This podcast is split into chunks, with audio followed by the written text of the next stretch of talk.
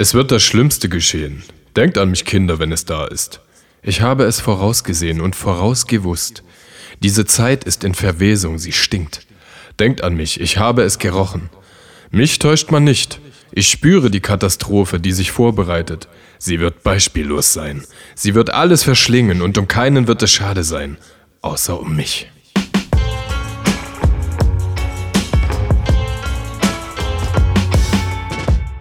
Einfühlsam und Kollege Hartmann sind nicht die einzigen. Der Podcast.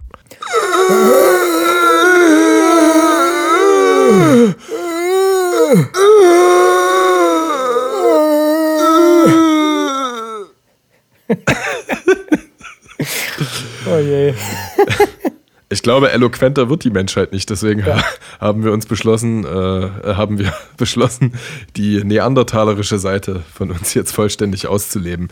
Denn es ist 2021. Bo, bo, bo, genau. Herzlich willkommen zu eurem Geräusche-Podcast. Wir werden uns bis auf äh, die Intro, ASMR, also die, die, die, die äh, Begrüßungssequenz werden wir uns nur noch über Interjektionen äußern. Und äh, für alle, die, die aber so das Status Quo hier noch nicht kennen, äh, äh, ich spreche mit dem wunderschönen Kollege Hartmann. Mein Name ist Edgar Einfühlsam. Ihr äh, seid herzlich begrüßt zur 23. Folge vom äh, Geräusche, Therapie und äh, Bagatellen-Podcast. Nicht die einzigen.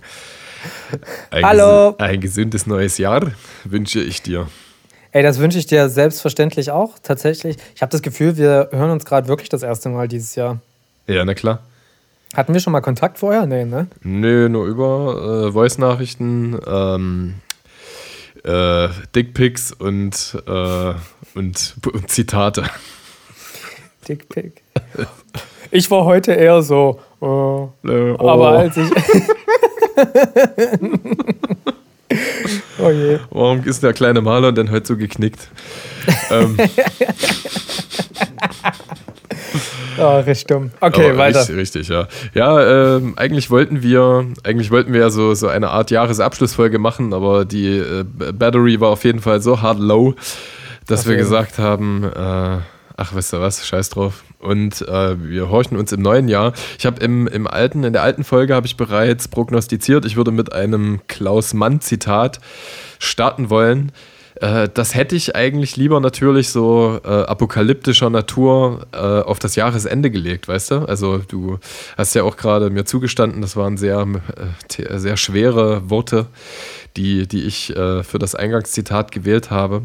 Ja. Ähm, ja, es hätte in Doppeldeutigkeit für mich auch zweifach hingehauen, ja, weil alle sich, also einmal so als Gegenentwurf zu diesem pseudo-optimistischen Zukunftsblick, ja, äh, mit dem sich alle irgendwie suggerieren, dass sie einfach nur aufgrund der Tatsache, dass die Erde die Sonne einmal mehr umrundet hat, eben schaffen, alle lästigen Gewohnheiten abzulegen und voller Positivität die Menschheit sich aus ihrem Kokon schält und als bunter, wunderschöner Schmetterling draußen umherschwirrt und nur voller Optimismus ist. Gott, Alter, war das ein langer Satz. Und ja, äh, ja aber ähm, und tatsächlich im Doppelbezug auf die aktuelle Zeit, äh, habe ich ja schon gesagt, stammt dieses Zitat äh, aus Mephisto. Nein, nicht die Autobiografie von Arafat. Äh, äh von Klaus Mann und wird von einem Kulturbolschewisten geäußert, äh, der den Aufstieg der Nationalsozialisten spürt. Ja. Äh, was eigentlich ein geiler Twist ist, weil ich weiß nicht, äh, ob du schon mal in mein Insta gegrindet bist heute ganz kurz. Äh, gestern ist ja einer der ältesten äh, Überlebenden äh, eines KZ äh, gestorben. Ähm, das habe ich bei Cosmo. Ich, ich, bemerkte es nicht, nein. Nee, okay. Ich habe nichts gesehen. Ähm, das war, wir können sie, können sie ja gleich mal würdigen, Renate Lasker-Habrecht lebte von 14, vom 14.01.1924 bis zum 4.01.2021 und eines äh, ihrer ja, letzten medialen Äußerungen äh, äh, ist, es stinkt mir entsetzlich zu sehen, wie in Europa die Rechten wieder auf dem Vormarsch sind. Was hat die Welt eigentlich aus Auschwitz gelernt? Ja? Und äh, genau in diesem Moment oder in dieser Zeit, in der ich dieses Buch lese, in der das alles aus kultureller Sicht beschrieben wird, ja, also wie schlimm das für, für Linksgesonnene und Kommunisten eben war, äh, ist es halt Wahnsinn, wie man halt, äh, wir haben da schon öfter drüber gesprochen, einfach diesen Wiederholungsakt äh, in der Gesinnung der Menschen einfach äh, erlebt, ja, so als ob das alles irgendwie nicht gewesen wäre. Deswegen finde ich das in doppelter Hinsicht doch eigentlich äh, immer eine sehr abstrakte Form von Optimismus, eben die Negation mit einzubeziehen und aus dieser Negation eine gewisse Vorsicht rauszukristallisieren, die einem vielleicht doch eher hilft, äh, wahrhaftig Aktionismus, po also positiven Aktionismus ähm, äh, in die Welt zu tragen. Kannst du das ein bisschen nachvollziehen? Ja, voll. Weil positiver Aktionismus, äh, das triggert mich gerade ganz extrem, weil ich ähm, äh, es weiß kein Zuhörer oder keine Zuhörerin, aber ich habe dir vorgeschlagen, ein, dass wir ein Zitat von mir benutzen können, weil zur allergrößten Abwechslung habe ich mal ein Zitat und jetzt sind wir aber dementsprechend schon mal vorbereitet zur nächsten Folge. Und jetzt habe ich ähm, dir so ähm, eine Scheiße mitgebracht. Ich habe gesagt, fick dich, ich bin für die Zitate zuständig. nee, nee. Ähm, und ich habe ein Zitat für die nächste Folge nämlich schon, so viel mal Spoiler. Und ich halte dir mal was in die Webcam, wenn du dein alkoholfreies Bier ausgetrunken hast. Und du siehst, ich halte hier etwas Papiermäßiges in der Hand, äh, gebunden. Warte mal, warte mal. Ich, ich könnte es ja glauben, wenn deine Wohnung dich nicht umhüllen würde, wenn ich nicht wüsste, äh, dass du da sitzt, aber äh, wenn ich richtig ich habe mir ein Buch gekauft. Du, du Nein. Es ist passiert. Ich habe mir ein Buch gekauft und zwar handelt es sich um den, um den Rutger Bregmann. Ähm, ich finde den übelst klasse und ich habe ein Hörbuch von ihm gehört in den letzten Wochen und habe dann beschlossen, dass ich mir ein Buch von ihm kaufe. Und das, was ich gehört habe, werde ich mir auch noch kaufen. Aber das alles zunächst in der nächsten Folge dann. Ich habe da wirklich einiges zu, zu sagen, aber es geht auch viel um positives ähm, äh, äh, Vorwärtsdenken. Mhm. Und finde ich ganz interessant. Ja, geil. Ja, und es hat vor allen Dingen. Ähm, so langsam ähm, hat das nämlich, also ich brauche ja immer, dass jemand anderes für mich meine Gefühle in Worte hüllt. Und der hat das jetzt zum Beispiel geschafft. Äh, als ich in vergangenen Folgen sagte, dass ich mich jetzt gerade weniger damit beschäftige, äh, was die Nachrichten mir zu erzählen haben, mhm. ist das natürlich bloß so eine halbe Wahrheit, aber im Prinzip gut für mich selber gemacht, weil äh, diesen Abstand zu gewinnen, aber nicht das Mitgefühl zu, dabei zu verlieren, das ist im Prinzip der Kern der ganzen Angelegenheit. Das bedeutet, auch wenn ich das nicht mitbekommen habe, ähm, das kannst du bitte nochmal den Namen sagen von der Dame, die da verstorben ist, KZ-Überlebende? Äh, Renate Lasker-Habrecht. Danke. Ähm, auch wenn ich das nicht mitbekommen habe, trotzdem, das Mitgefühl ist ja vorhanden und vor allen Dingen, ich glaube, ich meinerseits habe daraus gelernt, dass man äh, keinen rechten Scharlatanen hinterherrennen sollte. Ja, mega. Ich will, ich will auch schon wieder gar nicht die Frage aufmachen, was die jetzt eigentlich zur ganzen Corona-Situation beizutragen haben. Ich habe das so irgendwie am Rande mitgekriegt und ich finde alles rein blasphemisch und will gerade gar nichts hören davon. Ich denke mir, fickt euch alle, ey. Also mhm. mit Typen wie euch ähm, braucht man ja. Aber ich, Wenn man Feinde wie euch hat, braucht man keine anderen Feinde mehr. So, weißt du? das ist, das ist nee, aber echt, also ja. was, was, was will man mit, die sollen sich selber einfach aussortieren, fertig. Ey, keine Ahnung, kein Bock mehr. Also lass mich impfen und dann ist auf die geschissen, ey, wirklich. Ja, ey, ich habe so keinen Bock mehr, dass ich die Folge lieber schon hören würde, als sie selber zu erzählen. Aber aber äh, mega interessant, dass du erzählt hast äh, oder erzählst, dass äh, dieser Autor äh, deinen Gefühlen äh, Rhetorik verliehen hat. Finde ich mega spannend, weil, ähm, wie du schon gesagt hast, wir haben uns seit der Aufnahme des letzten Podcasts nicht mehr gehört. Äh, mich interessiert natürlich auch so, was mit dir äh, in der Tiefe passiert ist, äh, wenn du mal die Gelegenheit erhalten hast, seit langem aus diesem Arbeitsturnus zu verschwinden und äh, ja, dich auch mal in dich zurückzuziehen oder halt einfach äh, was anderes als die Funktionseinheit Kollege Harty zu sein. Ähm, mir geht es ja ähnlich, ne? Also es ist, äh, sobald du mal nicht diesen vorgegebenen Rhythmus hast, äh, in dem du funktionierst, nicht, dass da auch keine, also selbstverfreilich entstehen da auch kreative Gedanken, aber die Art des Loslassens in, äh, in freien Zeiten ist doch doch nochmal anderen Couleurs, ja, als äh, ja, die kreativen Gedanken, die man so ins Handy tippt zwischen Stuhlgang und Bettgang. ist, ist ja wirklich so. Ja, also ich kann für meinen Teil auf jeden Fall erstmal sagen, ähm, ich bin ja Buchbinder und äh, für Buchbinderei-Angestellte ist es natürlich schwierig, ähm, irgendwie zu Weihnachten eine gewisse Erfüllung an dieses Fest an und für sich zu bekommen, weil einfach das Weihnachtsbusiness immer das härteste ist im ganzen Jahr. Also all die Firmen wollen Weihnachtsgrußkarten, wollen Kalender, wollen, was weiß ich, Privatpersonen wollen ihre Biografien haben und all so ein Krimskrams. Also da ist immer ganz viel zu tun und im Prinzip hat der komplette, naja, im Prinzip schon ab November bis jetzt kurz vor Weihnachten, das hat komplett die Energie aus mir rausgefickt, wie es nicht mehr anders möglich war. Deswegen ist auch der letzte Podcast äh, sehr müde meinerseits gewesen und äh, der darauffolgende Podcast, der nun zwischen dem, was ihr jetzt hört, und dem letzten gewesen sein könnte, den habe ich dann halt gleich äh, erstmal abgebrochen, also gar nicht erst angefangen, weil ich war null imstande dazu. Und ich bin ganz froh darüber, dass es ein paar freie Tage gab. Und ähm, was habe ich gemacht? Ich habe mir vorgenommen, nichts zu machen. Und das habe ich erfüllt. Geil. Ich bin nach Berlin gefahren äh, zu meiner Freundin. Wir haben äh, Weihnachten miteinander verbracht, genauso Silvester. Äh, beide Feste bedeuten mir gleichermaßen nichts, aber die freien Tage habe ich natürlich dankend entgegengenommen. Und ähm, jetzt kann ich nämlich auch announcen, dass ich gerade ähm, ganz hart in den letzten Zügen am, der Arbeit von meinem neuen Album stecke. Und ähm, ich hatte irgendwie habe ich es trotzdem neben der Arbeit noch geschafft, äh, im Dezember was zu machen.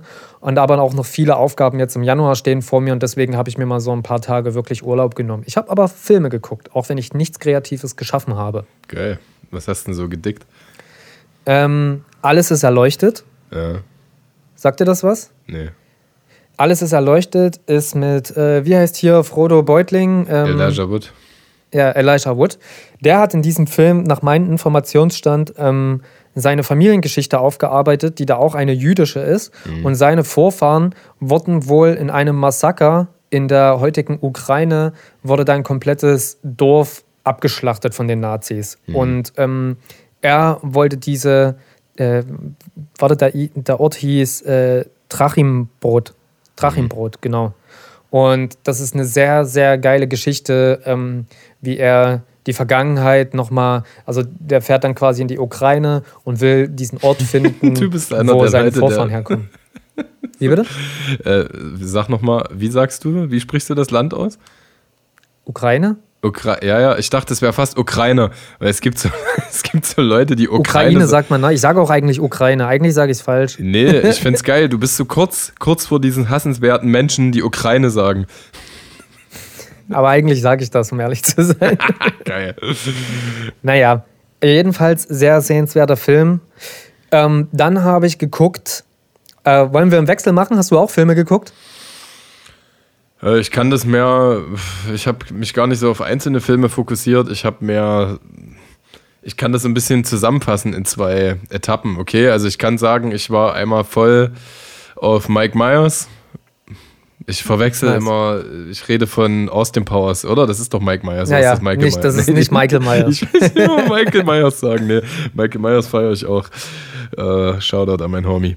Ähm, nee, mit Mike Myers, äh, echt wirklich ohne Scheiß. Einmal aus dem Powers 1 und einmal, ähm, äh, na sag schon, Wayne's World. Das ist auch so ein Ding, was ich. Ich habe noch nie Wayne's World gesehen und ich befürchte, dass ich ihn nicht gut finden würde. Ja, das ist unmöglich, den nicht gut zu finden. Das würde mich richtig wundern, wenn du den nicht gut findest. Ja. Naja, ich habe in so vielen ähm, Compilations, wenn über diesen Film gesprochen wurde, über diesen Metal-Hype innerhalb dieses Films äh, äh, wurde da gesprochen. Und ich habe da halt null Bezug. Ist eigentlich gar nicht wirklich Metal, kannst du so nicht sagen. Es ist, eigentlich ist es mehr Rock, Rock, Rock, Rock Hard Rock. Ja. Rock. Nee, ohne Scheiß. Also ich weiß es. Äh, Nee, ich kann mir das nicht vorstellen. Es ist einfach sehr frecher, frischer, innovativer Humor. Es sind einfach super geile Gags und man darf ja nicht vergessen, die beiden Hauptdarsteller oder speziell Mike Myers, das sind ja äh, Figuren, die sie in Saturday Night Live in den 80ern schon verkörpert haben. Und das sind die Gags, die halt alle super gut funktionierten. Und die haben sie dort in diesem Film in so eine Art Handlung halt gegossen. Und äh, ich will damit nur sagen, äh, meine Tiefgründigkeit hat sich auf andere Lebensbereiche erstreckt, erstreckt. So. Der poetischste Moment, den ich hatte, war auf jeden Fall, als ich an meinem französischen Balkon stand und ich muss da etwas Knowledge über meine Person im Vorfeld einstreuen. Ich bin so ein Typ, ich rülpse nicht besonders auffällig, ja. Also das heißt, das, das heißt. Du hast die Welt begrüßt? Nee, das auch nicht wirklich, pass auf. Ähm, ich rülpse nicht besonders intensiv oder auffällig. Das hat meine Freundin auch schon positiv an mir äh, herausgestellt. Das ist einfach, wenn das mal passiert, dass mehr so ein äh ist, ja. Wenn ja. überhaupt, ja. Und auf jeden Fall habe ich äh, sehr äh, kohlensäurehaltig getrunken, viel getrunken. Es war nachts halb eins, alles schlief schon in unseren territorialen, äh, monarchischen ähm, Gemächern. Und ich guckte so über die Straße und es war wirklich, es war wirklich schön. Der Himmel, der war so leicht, leicht rosa. Und ich mache das immer, bevor ich in, ins Bett gehe und äh, spüre die Poesie der Welt. Und auf einmal brach aus mir wirklich vulkanartig so ein krasser Röps raus, ja. Also ich ist wirklich wie so ein, keine Ahnung, Alter, wie so ein norwegischer Elch, der irgendwo ein 10 Liter äh, Fass erwischt hat, das von der Kutsche runtergefallen ist. Das ist so, also es war wirklich so ein richtiges und es, es hallte irgendwie durch drei Gassen und, äh, und das ist aber, also das war nichts Willkürliches, ne? Also die, die Jungs im Ferienlager oder in Schullandheim, die man cool fand, die konnten das immer so auf, auf Knopfdruck machen, weißt du? Oh, ich hab die immer ich beneidet. Ja, Mann. Ich konnte das nie. So. Ja. Also was, was. nee, Alter, das erzähle ich jetzt nicht. Also, worin ich immer sehr gut war, war was anderes, ja. Ähm, Auf Kommando einscheißen. genau. Äh, ähm, ich, ich, will mal noch kurz was nachfragen bei deiner Geschichte. Ja. Du sagtest, der Himmel, der war rosa. Mhm. Gehst du etwa schon 16 Uhr ins Bett? nee, auf keinen Fall. Ähm, ich kann das nicht mehr zeitlich zuordnen, weil das ist auch was Gutes an diesem freien Tagemarathon gewesen. Ich habe so ein bisschen, mir war nicht immer ganz bewusst, welcher Tag gewesen ist. Und das weiß ich sonst immer, weil ich halt irgendwelche gefixten Termine beruflicher ja. oder selbstgesetzter Natur da habe. Und äh, Vielleicht war es auch, nee, aber es kann nicht jetzt gewesen sein, als es geschneit hat, ist auch egal. Also es gibt so Nächte, die sind mystischer als andere Nächte. Die riechen irgendwie so verzaubert. Und naja, und. Das, war es das Weihnachtswunder? ich denke schon, ja. Auf jeden Fall, nach meinem Rülps fing es an, so hörte zu es schneien. auf so schön. es hörte auf zu schneien. Der, äh, der Boden öffnete sich um einen Spalt und es, es turnten so ein paar Monster raus. und fingen an, den Leuten in ihre Münder zu scheißen. Also ich habe da quasi mit diesem, mit diesem Röps eine, eine, eine Apokalypse eingeleitet. Ja, ich glaube, das war so mein äh, poetischster Moment, den ich in, in diesen Tagen erlebt habe. Ähm, ich weiß nicht, ob ich jetzt meinen wenig verbliebenen Ansehen mit dieser Anekdote geschadet habe oder äh, in gewissen Betrachtungen steige oder gewinne. Du, wie ich als Sachse ja gerne sage, ist der Ruf erst ruiniert, lebt es sich ganz ungeniert. Du hast es echt so gesagt, wie ich dachte, da kommt jetzt noch hinten eine Finesse, dass das noch abgeändert ja. wird. Ja. Nee, und ähm, bevor ich zu meinem nächsten filmischen Exkurs komme, versuche du doch bitte das Niveau wieder etwas zu heben, wenn es schon so weit ist, dass ich dich bitte das, das, das Niveau wieder etwas anzuheben. Aber ich kann es zur Abwechslung tatsächlich. Es ist eine Folge voll von Überraschungen heute, oh. wirklich. Ähm, ich habe, meine Freundin zeigte mir einen Classic, den ich noch nicht sah in meinem Leben, und zwar Mary Poppins. Sie, ey, sie schrieb es mir. Das finde ich sie ja. Sie schrub es dir wirklich? Sie schrub es mir. Das finde ich ja super kalifali expialigetisch. Hammer. Ja. Äh, es ist natürlich klar, dass du dieses Wort kannst. Da fehlt, glaube ich, noch eine Silbe dazwischen, aber. Äh, ja. Äh. Fand ich, fand ich sehr, sehr, fand ich schön, den Film. Geil. Ähm, in Anbetracht dessen, dass mir das Genre eigentlich nicht so liegt, mhm. äh, fand ich den Film trotzdem sehr schön. Und was dabei nicht fehlen darf, ist natürlich Saving Mr. Banks. Haben wir direkt danach geguckt. Ah, jetzt hast du gebrochen mit, mit diesem Ping-Pong-Verfahren. Äh, naja, weil das gehört irgendwie zusammen für mich leider. Okay, okay. Ja. Weil Saving Mr. Banks ist quasi die Geschichte von der Autorin von Mary Poppins, wie mhm. sie an Walt Disney die Geschichte, die Filmrechte mhm. abtritt. Mhm. Und wie sie hinfährt und ähm, wie die Deutsch sprechen, äh, was wird abgebildet in dem Film, wer spielt welche Rollen wird da gesungen. Sie wollte eigentlich erst gar nicht, dass gesungen wird. Sie fand das total schrecklich. Sie will keine animierten Figuren in dem Film haben. Ähm, und die fand sowieso alles ganz schrecklich. Und trotzdem haben sie es am Ende hingekriegt, ähm, die Filmrechte äh, zu bekommen und durften dann diesen Film drehen, Mary Poppins. Sehr, sehr guter Film. Und äh, natürlich, äh, Tom Hanks spielt natürlich den gütigen Walt Disney. Ah, okay. Äh, ich weiß, dass J.R. Tolkien, der Autor von Herr der Ringe und Hobbit, hat, äh, hat auf jeden Fall ähm, die Filmrechte für Herr der, Ringe, Herr der Ringe für ein Apple und ein Ei an Warner Brothers verkauft, nur mit dem einzigen Wunsch, dass Walt Disney sie nicht in seine Finger bekommt. Äh, aber krass, wenn du im Disney-Kosmos bist, äh, dieser wunderschöne Milliardenmonarch oder Monopolist im, im, in der Unterhaltungsbranche. Äh, ich habe mir, weil ich das mehrfach gelesen habe, einmal von äh, der Dani vom Laut.de, der Mann hat den Film hoch äh, Lob gepriesen und Vandalismus hat es auch gemacht. Da geht es um Soul äh, von, von Pixar. Ähm, auch ein Disney-Film. Der ist am 25. Dezember über Disney Plus rausgekommen. Oder Plus. Ah, oder, doch, ich, ich, ich habe ich hab die Werbung gesehen. Ja, ja, genau. Und äh, ich wollte es einfach mal so checken. Ich habe mich sehr lange jetzt äh, aus dem wunderschönen infantilen Reich von Walt Disney verabschiedet, obwohl ich eigentlich mega krass sozialisiert bin im Fandom damit. Aber ich habe einfach echt überhaupt keinen Bock mehr gehabt, die letzten Jahre auf äh, diese, also was du schon meintest, was eben nicht so dein Genre ist ich habe irgendwie so den Drive zu dem Genre verloren, aber irgendwie habe ich gedacht, okay, heute lasse ich mich mal drauf ein. Und es ist auf jeden Fall wahrhaftig einer der besseren und unkonvention unkonventionelleren Pixar-Filme. Es ist tatsächlich so, dass äh, normalerweise Pixar- und Disney-Filme Filme für Kinder sind, die Anteile oder Nuancen für Erwachsene erhalten, enthalten. Ja? Hier ist es ja. umgedreht. Dieser Film äh, ist im Grunde genommen ein sehr erwachsener, äh, partiell philosophischer Film über den Sinn des Lebens und die Findung der eigenen Berufung und äh, äh, beinhaltet einfach nur diverse Gadgets für, für Kinder. Ja? Also da wird das Ganze so ein bisschen umgedreht und äh, äh ja, hier und da äh, ist so ein bisschen Kalenderspruchpoesie da, aber man verzeiht diese immens, weil der Film wirklich innovativ ist an vielen Punkten. Also er, er sucht in in der Art der Wendungen und in den Zwischentönen doch seinesgleichen. Äh, die Bilder in der Werbung, die ich gesehen habe, die haben mich doch sehr an einen älteren Film von Pixar und Disney erinnert. Ähm, und zwar ging es da um ein Mädchen, das in die Pubertät kommt und die ihre Gefühle entdeckt und im Kopf sitzen so diese ganzen kleinen Gefühle, so Kopf. als kleine Männchen. Mhm. Genau. Mhm. Und den fand ich auch ziemlich geil. Hat das, knüpft das so ein bisschen an? Also in der Stilistik. Also es ist, ich, äh, ich äh, konsumiere ja auch verschiedene Filmkritiker und äh, die haben recht einstimmig alles steht Kopf auch schon als positiv herausgehoben, aber doch noch als die interessantere Version. Oder was heißt Version? Die kannst du jetzt nicht direkt miteinander vergleichen, aber so was die das Schaffensmaximum in der Ausreifung aller wesentlichen Punkte angeht, das wurde halt mit diesem Film irgendwie nochmal übertroffen. Ja, so, so ist, glaube ich, der Konsens gewesen. Genau. Ja.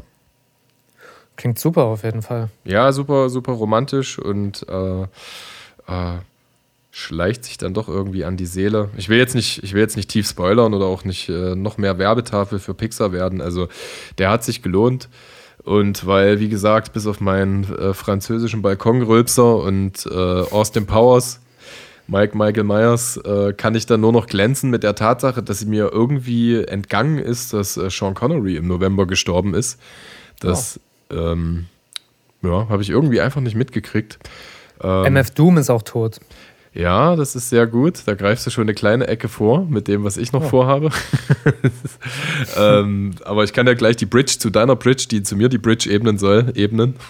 Also äh, Brücken bauen ist einfach das mies. Lebensziel. Aber ich wollte noch sagen, ich habe auf jeden Fall die ersten drei James Bond-Filme geguckt, äh, auch ja. mal bewusst und an einem Stück, äh, in einem Stück zusammen, weil ich habe die immer nur so partiell nachts, wenn die mal im Fernsehen liefen, mir, mir reingezogen und jetzt habe ich mir mal James Bond, Jagd, Dr. No, Liebesgrüße aus Moskau und äh, Goldfinger reingezogen und war halt echt äh, mega, mega belustigt äh, über den Sexismus, wie er halt einfach noch so entspannt gelebt war. Also in jedem Film äh, schlägt äh, James Bond, also Sean Connery, dem Bond-Girl, entweder um es zu necken, zurechtzuweisen oder voranzutreiben, einmal auf dem Popo.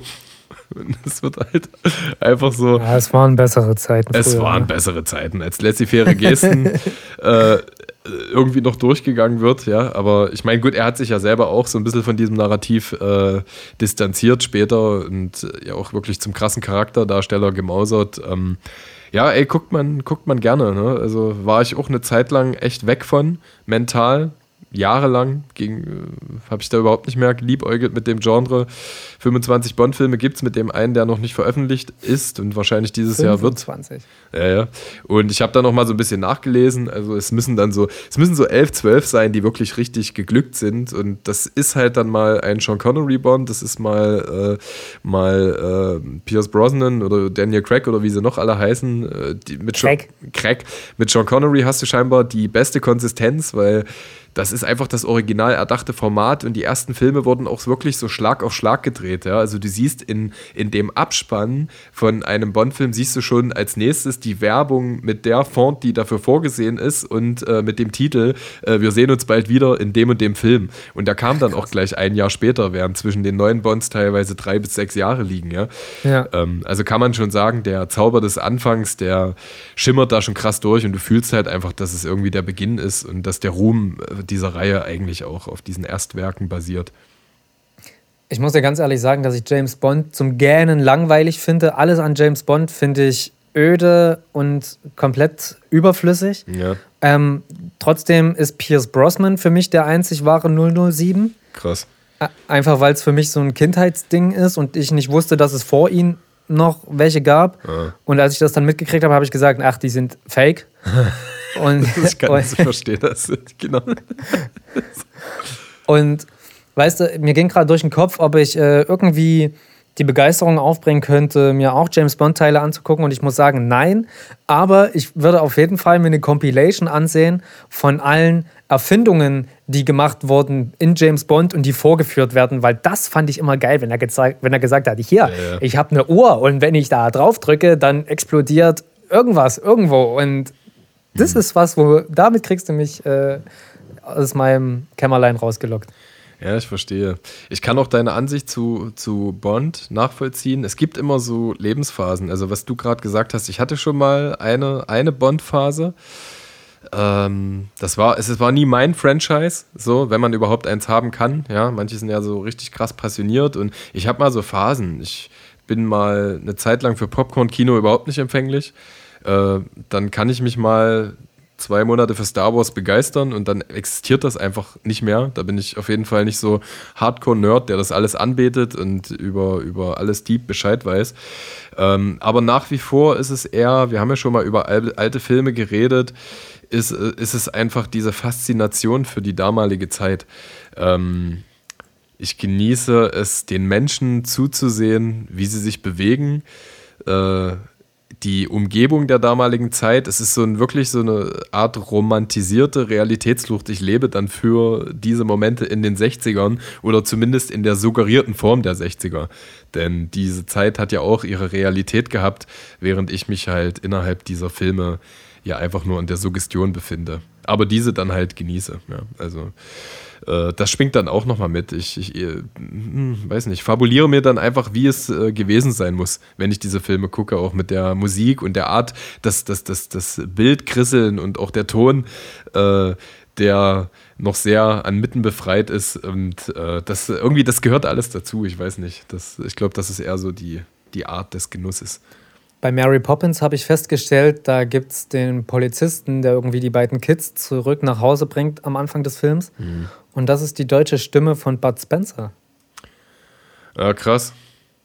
Ich wollte ich wollt ja auch noch. Äh, Bud Spencer Fun ist übrigens auch für mich so ein Wort wie Ukraine, muss ich kurz sagen. Weil ich auch nie, ich habe früher als Kind auch immer gedacht, dass das ein Wort ist, Bud Spencer. Ja. Und für mich ist das immer, das, das, das S ist direkt an dem D dran und Bud war für mich nie ein Name, sondern der hieß halt Bud Spencer. Geil. In einem Wort.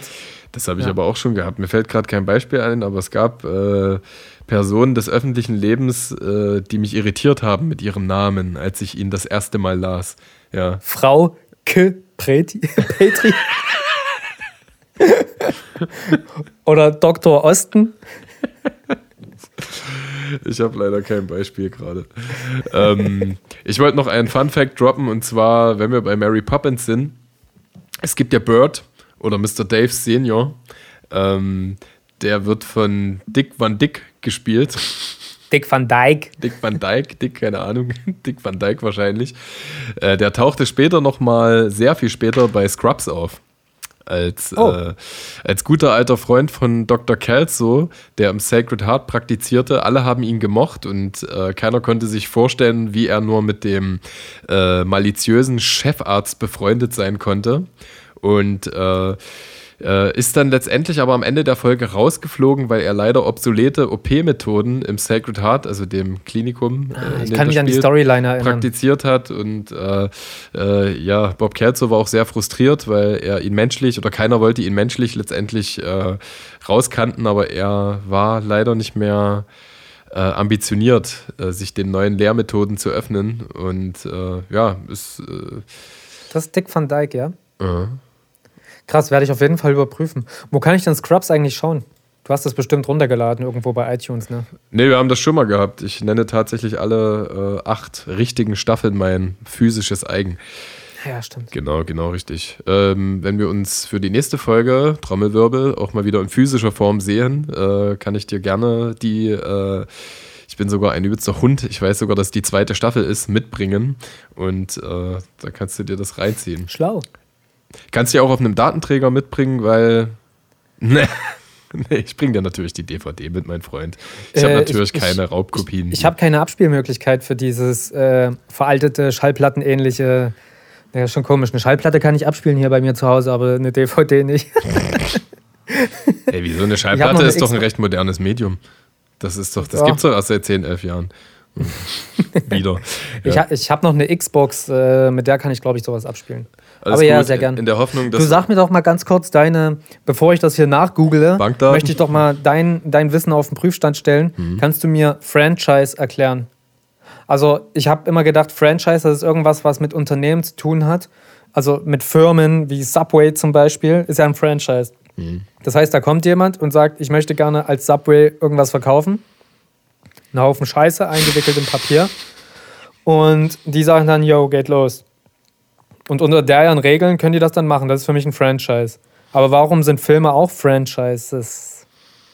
Ich habe mal, vorher muss ich leider noch was anderes droppen.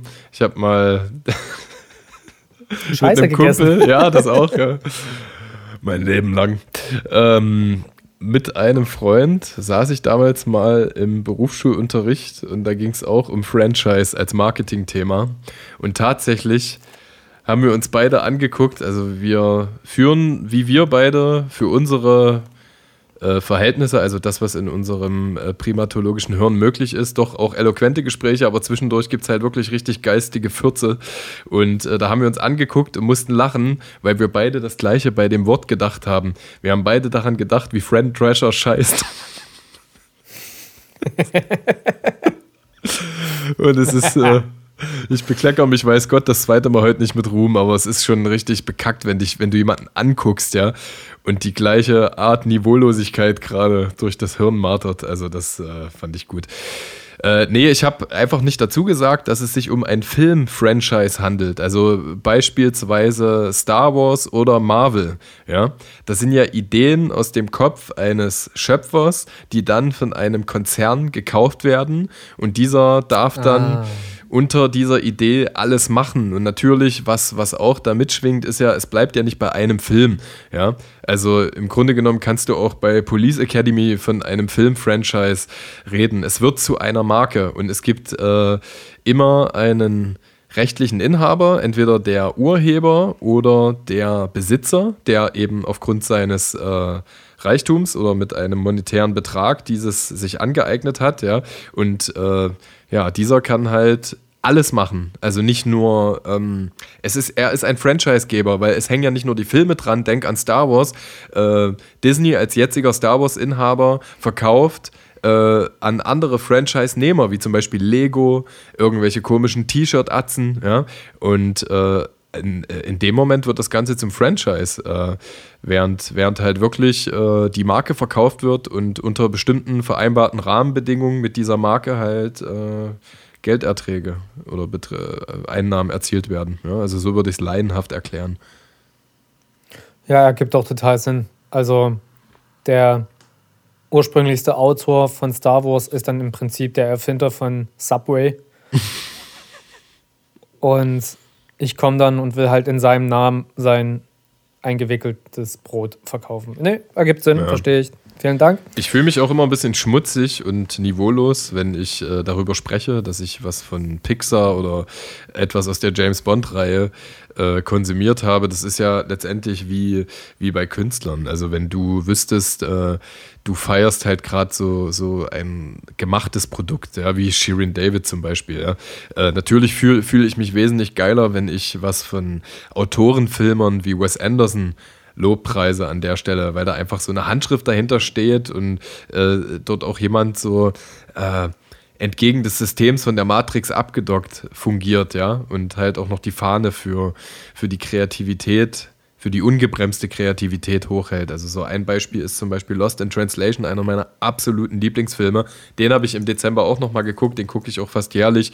Ähm, da ist Sofia Coppola, die Tochter von Francis Ford Coppola, durch Europa gereist und hat sich unabhängige Finanziers gesucht, weil sie den Film äh, ohne Skriptdoktoren und ohne die Invasion von, von irgendwelchen Geldgebern durchziehen wollte. Genau mit der Storyline, die sie sich erdacht hat. Und klar, äh, reden wir nicht drüber, egal ob im filmerischen oder musikalischen Bereich oder wo auch immer, sind autonome Künstler, die unabhängig von irgendwelchen finanziell vorgegebenen Strukturen ihr Exponat formen, tausendmal äh, besser zu sehen. Aber wenn eine kommerzialisierte Industrie eben auch mal positiv fungiert und die beschäftigt ja auch doch äh, virtuose Schreiber, Animatoren oder wen auch immer, ja, dann äh, kann das nicht der Gradmesser sein, dass wenn Disney halt mal ein gutes Werk rausschießt, äh, äh ja, dann kann man das auch anerkennen.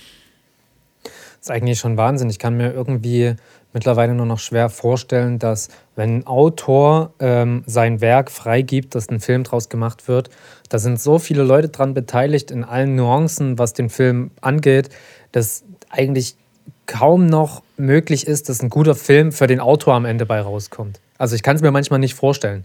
Mhm. Also wenn jemand wie, um es äh, greifbar für dich zu machen, wie Tarantino den Film dreht, der schreibt das ja selber und der sieht ja, der weiß ja, was er, was er drehen will. Mhm. Wenn jetzt, wenn ich es an Mary Poppins festmachen will, also an der Autorin, ähm, das ist natürlich klar, dass die ein glasklares äh, äh, Bild vor Augen hat, was sie da geschrieben hat. Und in dem Film ähm, Saving Mr. Banks wird es auch wirklich klar. Da, da liest einer vor, äh, wie ein Haus aussieht in der Straße.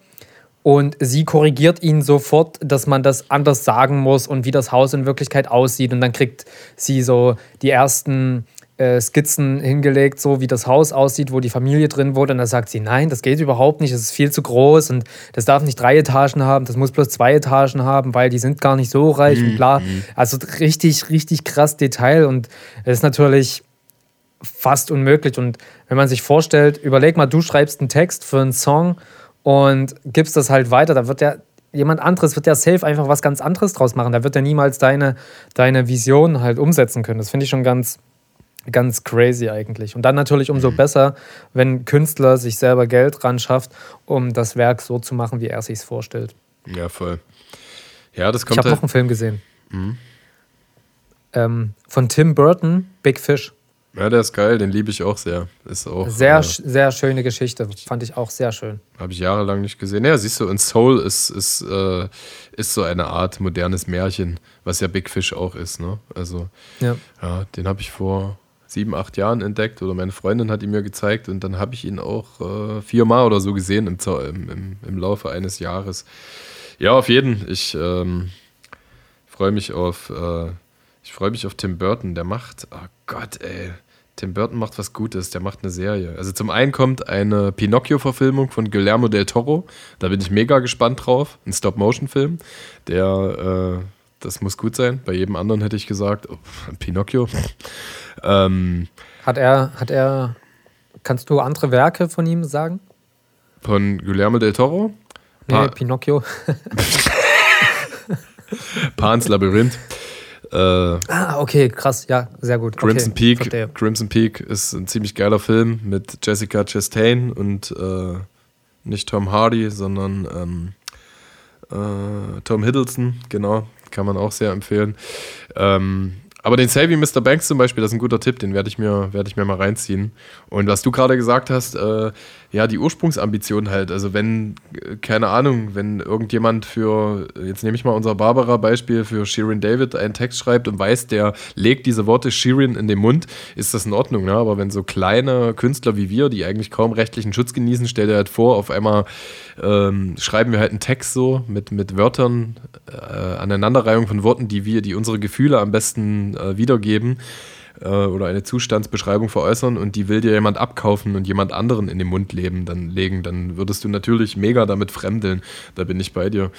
Und äh, es gibt sogar in, in der Tarantino-Box, Box, die ich hier habe, ist äh, der erste Tarantino-Film, der gar keiner ist. Und zwar hat er das Drehbuch geschrieben, True Romance heißt der.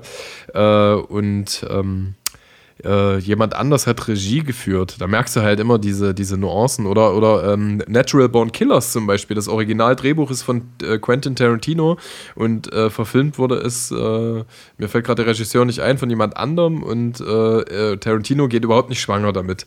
Genauso wie Stephen King nicht mit Shining, was ja ein absoluter Klassiker der Filmgeschichte ist, kann der überhaupt nicht ab, die Verfilmung mit ähm, Jack Nicholson ne, an der Stelle. Aber da sind wir wieder bei dieser Buch-Film-Divergenz, die wir auch schon in zwei Folgen mal angesprochen haben.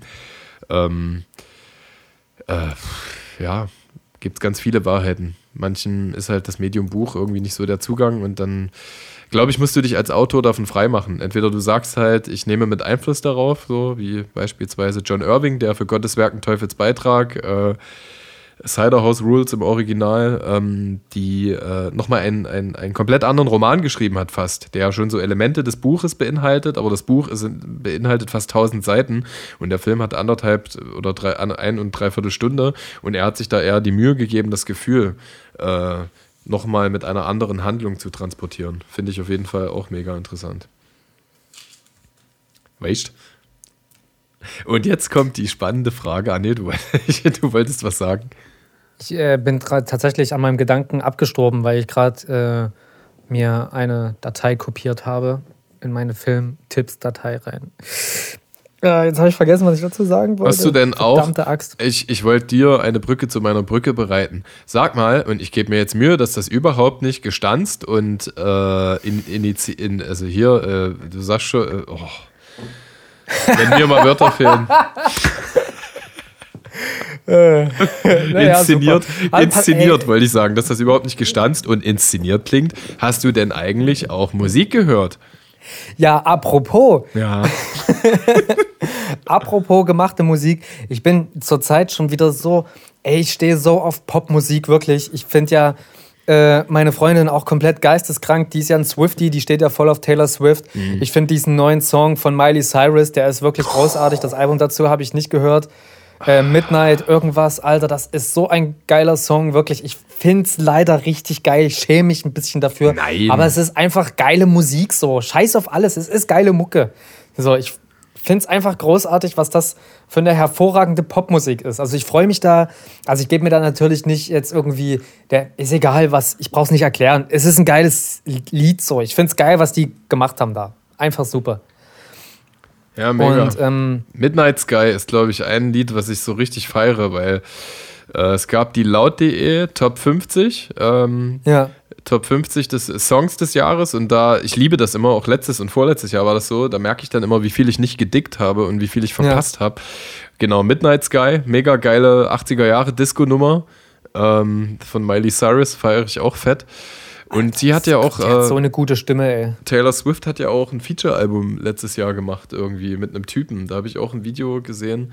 Das fand ich ganz cool. Also sind ist jetzt nicht so, dass ich mir die auf Albumlänge reinziehe, aber wenn ich so in, in Poppy-Stimmung bin, dann dicke ich das immer alles nach.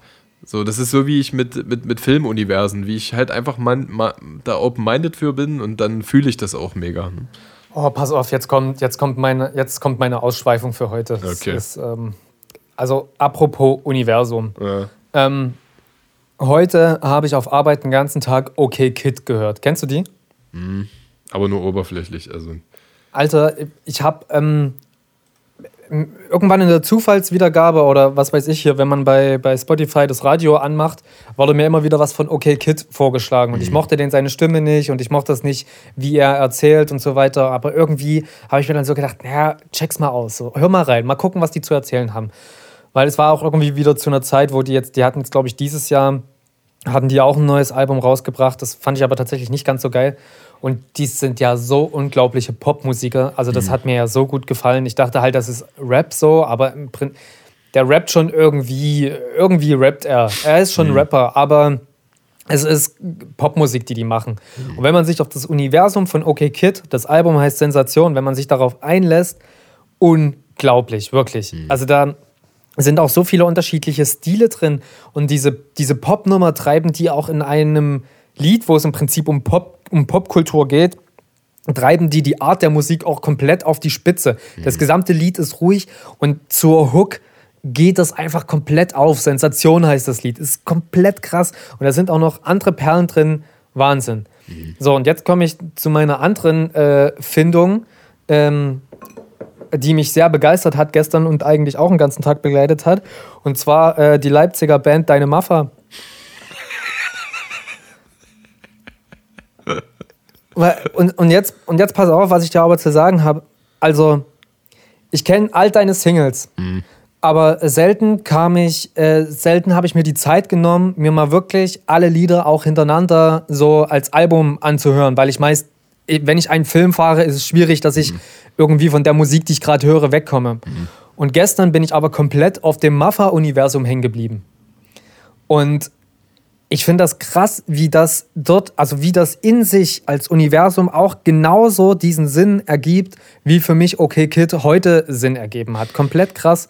Und ich fand aber nur, dass das die Lieder zusammen hinkriegen. Ich finde mhm. nicht, dass die Lieder einzeln das für mich so gut hinkriegen. Da kriegen die mhm. mich nicht ganz so doll eingecatcht, weil dafür finde ich es ein bisschen zu nischig. Und du mhm. weißt, ich meine das nicht böse. Nee, nee, ich meine das nicht, gar nicht. mit Liebe zu der Musik, die du machst. Und ich fand jetzt so, äh, äh, mit den Songs zusammengefasst und so, diese Playlist Brust oder Keule. Alter, ich fand's einfach richtig geil. Mir hat's richtig Spaß gemacht, das zu hören.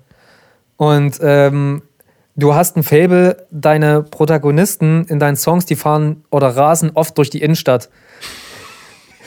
Also ich habe mindestens zwei Lieder gefunden, wo irgendwas mit durch die Innenstadt äh, fahren vorkommt. Ja, genau, stimmt. in deinem neuesten, glaube ich, äh, wie heißt gleich nochmal? Das äh, neueste, das der, Versicherungsding? Der Fels in der Brandung. Der Fels in der Brandung. Da fährt er, glaube ich, durch die Innenstadt und überfährt einen Rentner. Mhm, genau. Und ähm, bei einem anderen hier äh, fahre mich, durch die Innenstadt, Pfeife Wind of Change. Ja, ja, genau. Das ist mir auf jeden Fall aufgefallen. Ja, und da wollte ich dir auf jeden Fall mal noch Props für deine Musik geben, weil dafür, dass wir hier nie, so, so gut wie nie über unsere eigene Musik reden wollte ich dir hier ehrliche Props geben, weil hätte ich jetzt einfach bloß gesagt, ey, hört euch deine Maffa an, das hätte ich jetzt irgendwie, ich hätte es auch so gemeint, aber wäre nicht so ehrlich gewesen wie jetzt, wo ich es wirklich zu 100.000 Prozent gefühlt habe, weil ich mich einfach auch auf das Universum eingelassen habe. Es ist halt schon echt was Spezielles mit so Songs wie aggressives Training, Alter. Ey, wirklich, alles geil. Ich finde es wirklich klasse. Äh, ich bin komplett gefreezed. Ähm, und danke dir einfach aus tiefstem Herzen. ähm, was Schöneres gibt es nicht, dass man, äh, dass man hören kann zu dieser Musik. Und wie du schon sagst, die ist, die ist wahnsinnig nischig. Äh, das persönliche Feedback äh, ist das Einzige, was, was so richtig krass ist, weil die, wie soll ich sagen, die Resonanzen, die sich, denke ich mal, jeder Künstler wünscht und die ich jedem auch gönne, der seine Kreativität, mit der er nach außen tritt und damit auch Verletzlichkeit irgendwie zeigt und preisgibt, ja, die würde ich gerne jedem in der angemessenen Resonanz auch gegenübergestellt wissen, ja. Aber dadurch, dass das nicht ist, ich habe auch äh, äh, heute Nacht, äh, hat mir um halb zwei die Anne geschrieben, die unsere Fotos gemacht hat für den Podcast. Ja. Shoutout und Liebe an der Stelle. Ähm, dass sie, ja, dass sie mit einem Kumpel da saß, der auch äh, Gossenboss und Hartmann-Fan ist und uns noch ja, gar nicht crazy. kannte. Und äh, dass sie dann auch alle Videos gedickt haben und, und er das halt auch ganz cool fand. Und ähm, Schön. Äh, tatsächlich kann ich nur sagen, dass es gibt nichts Schöneres. Also das fühlt sich Milliardenmal geiler an, als zu sehen, ah, okay, was ist denn groß für uns? So ein Video hat mal in einem Monat 2000 äh, Aufrufe oder so, weißt du? Das fühlt sich, das ist so abstrakt an der Stelle. Also, äh, ja. ja, Mann, deswegen einfach nur äh, Liebe zurück und ganz, ganz großen Dank. Und ich glaube, ähm, da wir jetzt schon über Musik reden, du möchtest auch gern was dazu sagen. äh, da wir ja schon die Ersten gewesen sind, die gedacht haben, hey, guck mal, so ein Gespräch, ja, das müsste man mal aufzeichnen und der Welt zur Verfügung stellen. Und wir nennen das Ganze Podcast, ja. Wir waren ja da im Grunde genommen mit, mit die ersten ähm, Vorreiter, möchte Vorreiter, ich sagen. Pioniere, ja. Habe ich gedacht, äh, wir machen jetzt auch mal was Khaki Freshes, was so noch keiner anberaumt hat. Ähm, wir können uns ja jede Woche erzählen, was so unser, unser Song der Woche ist und können das auf eine Playlist bei Spotify packen. Ja? Ich denke mal, da werden ganz viele Nachahmungstäter hinterher, hinterher reiten, aber scheiß drauf. Weiter. Das Original macht für niemanden Platz. so. war, war, das Bushido? nee, das war tatsächlich äh, eine Line. Ich? Nein, das, das war ja. ich mit einer Line aus einem Song mit deiner Freundin, der seit über einem Jahr im Skizzenzustand liegt. Ah ja, ah, ich bin gespannt. Ich, ich habe auch gesagt, ich will noch nichts davon hören. Ich, ich will es erst hören, wenn er final ist. okay, dann wir lassen uns mal überraschen. Nee, äh, lass uns das mal machen. Ich habe ich hab auf jeden Fall Bock. Ähm, komm auch damit klar, dass, dass äh, Menschen das nachahmen. Äh, was ist denn, Alter? Okay, du bist krass geinfluenced durch viel Musik. Was ist denn dein Song der Woche? Na, also eigentlich hätte ich jetzt, aber ich könnte mir halt vorstellen, dass es für dich zu blöde ist. Aber ich hätte jetzt gerne So ist halt das Leben von Deine Maffa auf die Playlist gesetzt. Aber das fühlt sich auch krass incestuös an, wenn wir jetzt als erstes da unsere eigenen Songs draufpacken. Deswegen würde ich es verstehen, wenn du es nicht machst. Aber ich will trotzdem, äh, bevor du deine Entscheidung fällst dazu, möchte ich ganz kurz die Zeile zitieren, weswegen ich äh, den Song da draufhauen würde. Und zwar, dass der nächste Harvey Weinstein seinen Einfluss missbraucht wird sich gewiss ereignen, wie das nächste Flüchtlingsheim, das raucht. Und ähm, dieses Lied ist einfach auch super spartig und aber super genial gemacht. Also deswegen gehört es für mich eigentlich drauf, aber ich würde es verstehen, wenn du sagst, lass mal was ganz anderes draufhauen.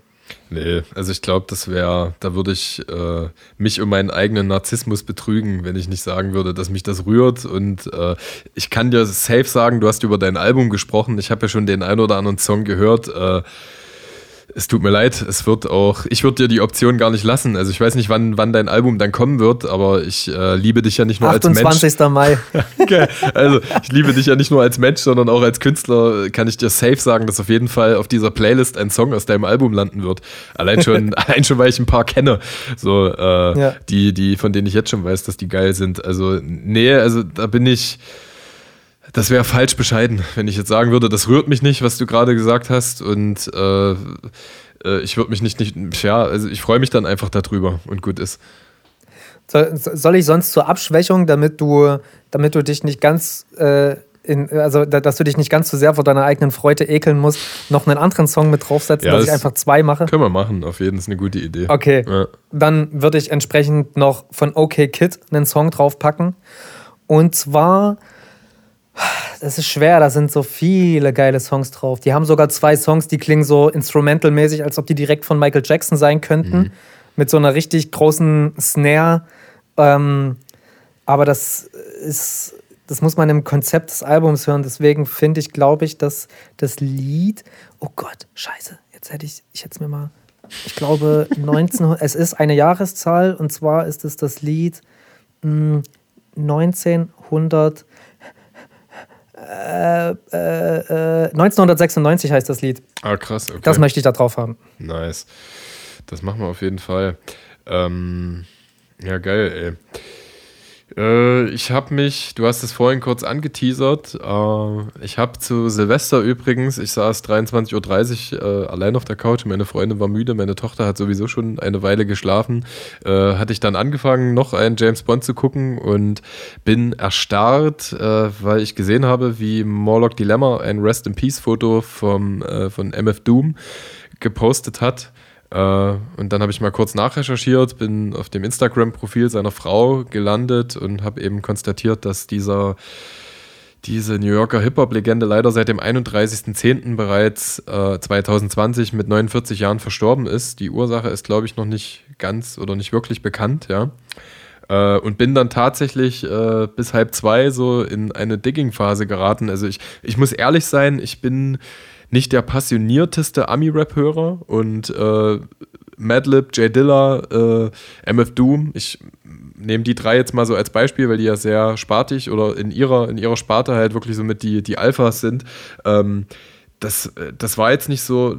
Hm, ah, das war jetzt nicht mein Citizen Kane, ja, so, aber trotzdem äh, habe ich es immer mal mitgehört. Es war, ich habe immer mal Alben gedickt. Ich habe sogar ein, zwei Alben direkt hier, so, aber tatsächlich und das ich wollte den Typen würdigen und ich habe es richtig mega gefühlt. Ich habe mir wirklich anderthalb Stunden nur seine Musik angehört. Es ist immer krass, dass irgendwie der Tod eines Menschen bei mir auslöst, was ja bei ganz vielen Leuten passiert. Ey, überleg mal, die Streams von, von MF Doom haben sich fast verdoppelt oder wenn irgendjemand stirbt, hast du nochmal, alle, alle Best-of-Platten sind ausverkauft, ja, weil den ja. Leuten halt klar wird, wen sie da verloren haben. Ich fand auch ja. die ganzen Nachrufe auf All Good oder auf mc.com äh, kann ich nur empfehlen. Super schön. Ich fand auch die, äh, das Durchscrollen der Stories meiner Freunde und erweiterten Freunde mega schön. Ich habe das auch so oft gesehen, ja, so krass. Voll, das, äh, und, und äh, deswegen, ich wollte nur sagen, weil ich mich jetzt für einen MF Doom Song äh, entscheide, ich will den Leuten, die diesen Typen schon die letzten 10, 15 Jahre mega gefühlt haben, ja, für die äh, dieser Mensch Teil der Hip-Hop-Sozialisation ist, äh, das wäre gelogen, wenn das so bei mir ist, ja. Ähm, aber ich habe es auch, ich, ich habe es immer wahrgenommen, ich habe es immer mal gehört. Ähm, dafür ist mein Englisch auch nicht gut genug, dass ich die äh, verbale Finesse, die im äh, nicht nur angedichtet wird, sondern die faktisch vorhanden ist, auch angesagt wird. Ne? Ich verstehe immer mal Fragmente äh, und bin dann geflasht und freue mich. Das ist auch bei ähm, ASAP Rocky oder Kendrick Lamar so, äh, die ich immer mal gerne höre. Und dann gibt es mal so den ein oder anderen Song, wo ich wirklich die Zusammenhänge erfasse. Und ja. ähm, so ging es mir dann tatsächlich die anderthalb Stunden so. Ähm, das äh, war Lebenszeit, die ich überhaupt nicht bereut habe. Und am nächsten, jetzt, es liefen wirklich sehr viele Alben von ihm bei mir durch. Und äh, ich habe mich jetzt entschieden, auch in, in Huldigung und Reminiszenz den Song äh, Accordion ähm, drauf zu machen vom, ähm, vom gemeinsamen Feature-Album von Madlib und MF Doom, äh, Matt Willian, Matt, Matt Willen. Ähm, ich hoffe, ich spreche das richtig aus. Ähm, genau, auf jeden Fall, den packe ich drauf. Und ja, Shoutout, Shoutout MF Doom. Das ist crazy, ne? Also, denn sein Leben muss ja schon von Traurigkeit ein bisschen begleitet gewesen sein. Sein erster Rap-Partner, was wohl sein Bruder gewesen mhm. ist, Fragezeichen, Ausrufezeichen, ja, ja, ja, der ist wohl schon viel früher gestorben. Und er hat wohl ein Kind gehabt, was auch schon gestorben ist? Oh krass, das weiß ich nicht. Also ich habe gewusst, dass er, bevor er in New York gelebt hat, äh, sein Bruder irgendwie von einem Zug erfasst wurde. Die waren gemeinsam eine Rap-Crew und dann ist ja. er nach New York gezogen und ist auch in so einem bekannten Freestyle- oder äh, Café, Rap-Café wieder aufgetaucht und hat angefangen, sich äh, mehrere Characters oder Alter-Egos zu schaffen, die sich oftmals an Schurken aus dem Marvel-Universum, speziell äh, aus dem Fantastic Four, da ja auch Dr. Doom, MF Doom, angelehnt haben. Über seine Privatperson wusste man nahezu gar nichts. Er hat sich immer maskiert und muss irgendwie auch ein ganz liebevoller Vater und Ehemann gewesen sein. Und was ich auch gelesen habe in einem der Nachrufe, dass er auch mit dieser Realness-Debatte im Ami-Bereich aufgeräumt hat, indem er halt einfach äh, sich als fiktionaler oder Fikt ja, fiktionale Characters äh, nach außen dargestellt hat und halt auch durch diese gesprochen hat, ja.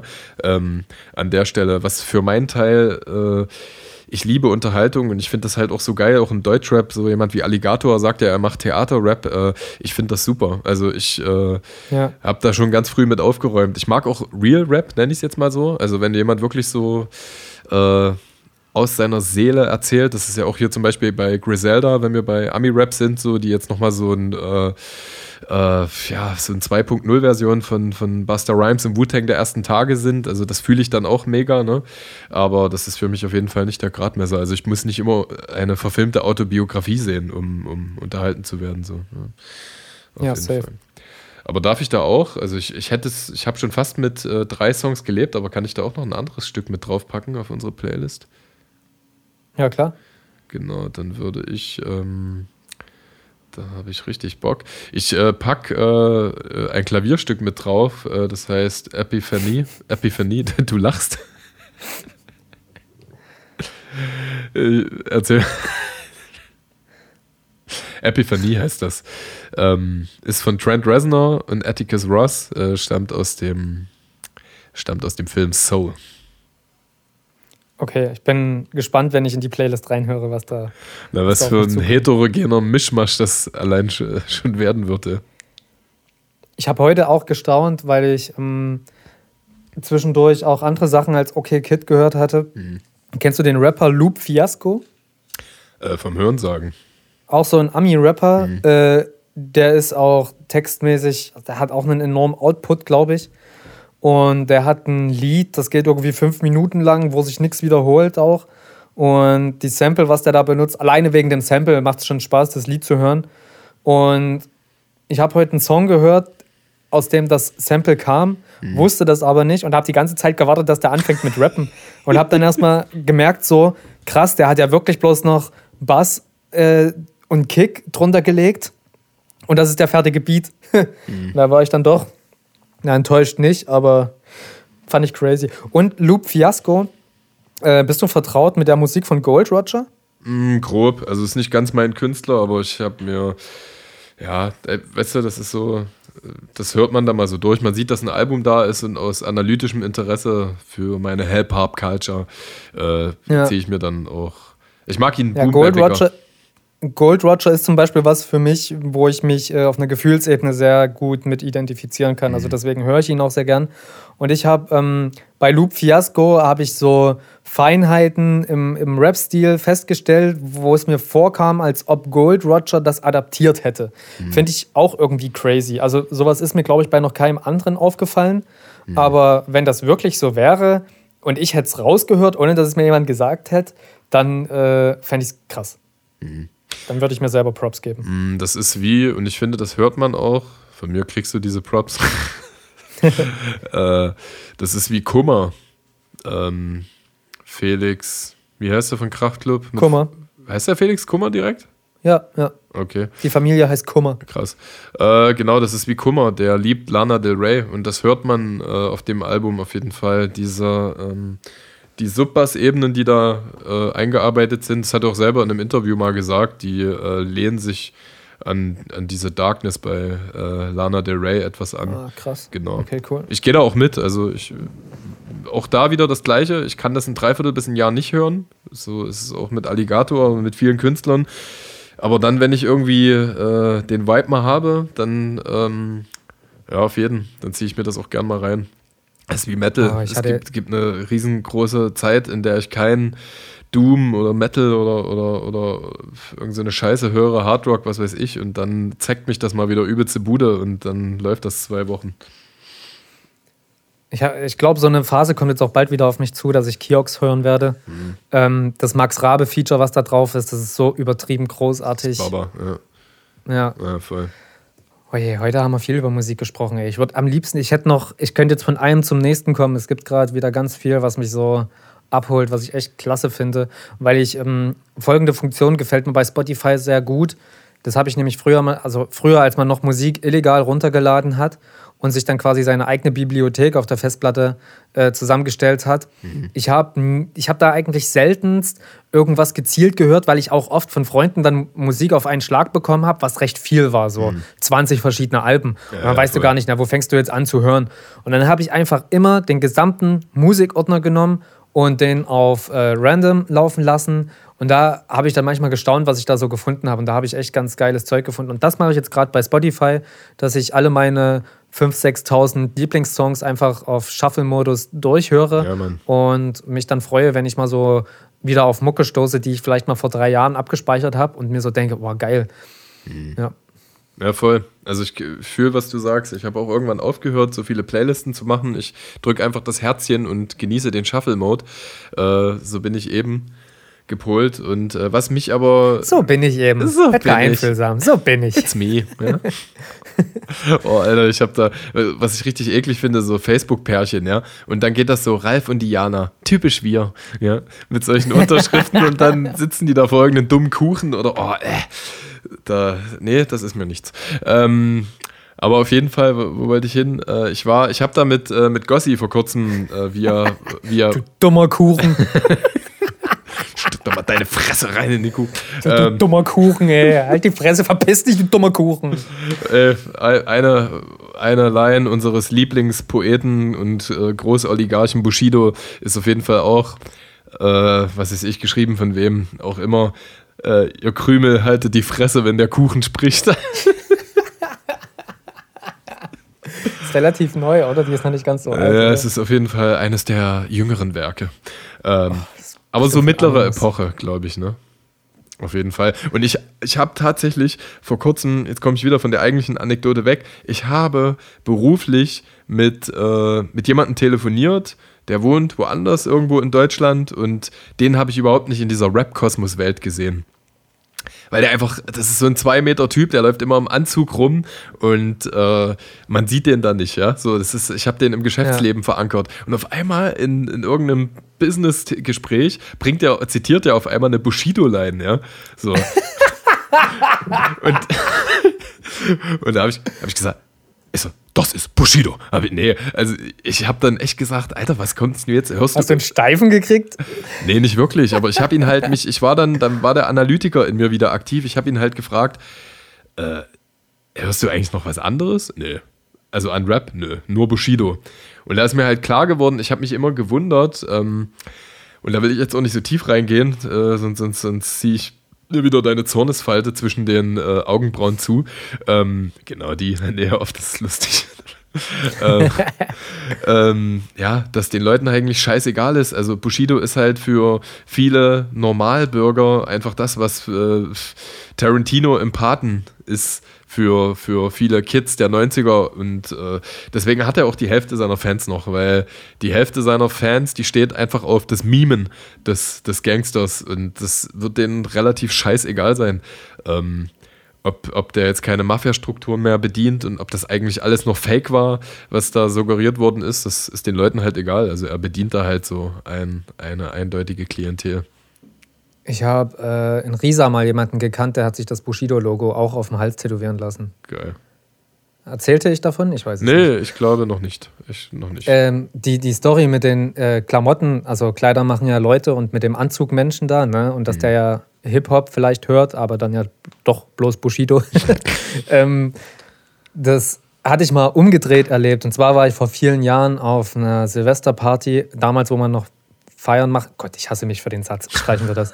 ähm, äh, waren wir, war ich auf der äh, äh, na, Silvesterfeier von meinem Cousin, ja. Cousin und äh, da war halt mit Verkleidung angesagt und so. Und ähm, da waren einige Leute, die waren halt als Hip-Hopper verkleidet. Ja. Aber ich konnte das mit meinem Brain nicht fassen, dass das für die ja bloß eine Verkleidung ist und dass die dass die das ja, also dass die das ja im Prinzip sogar verarschen, dass die das ja nicht, nicht mal ansatzweise hören. Mhm. Und äh, ich habe die dann öfter des Abends natürlich alkoholisiert gefragt, ja, was hörst du eigentlich so für Rap? und die haben mir bestimmt mehrere Male an dem Abend gesagt, ja, gar nicht. äh, ja, Mann, ey.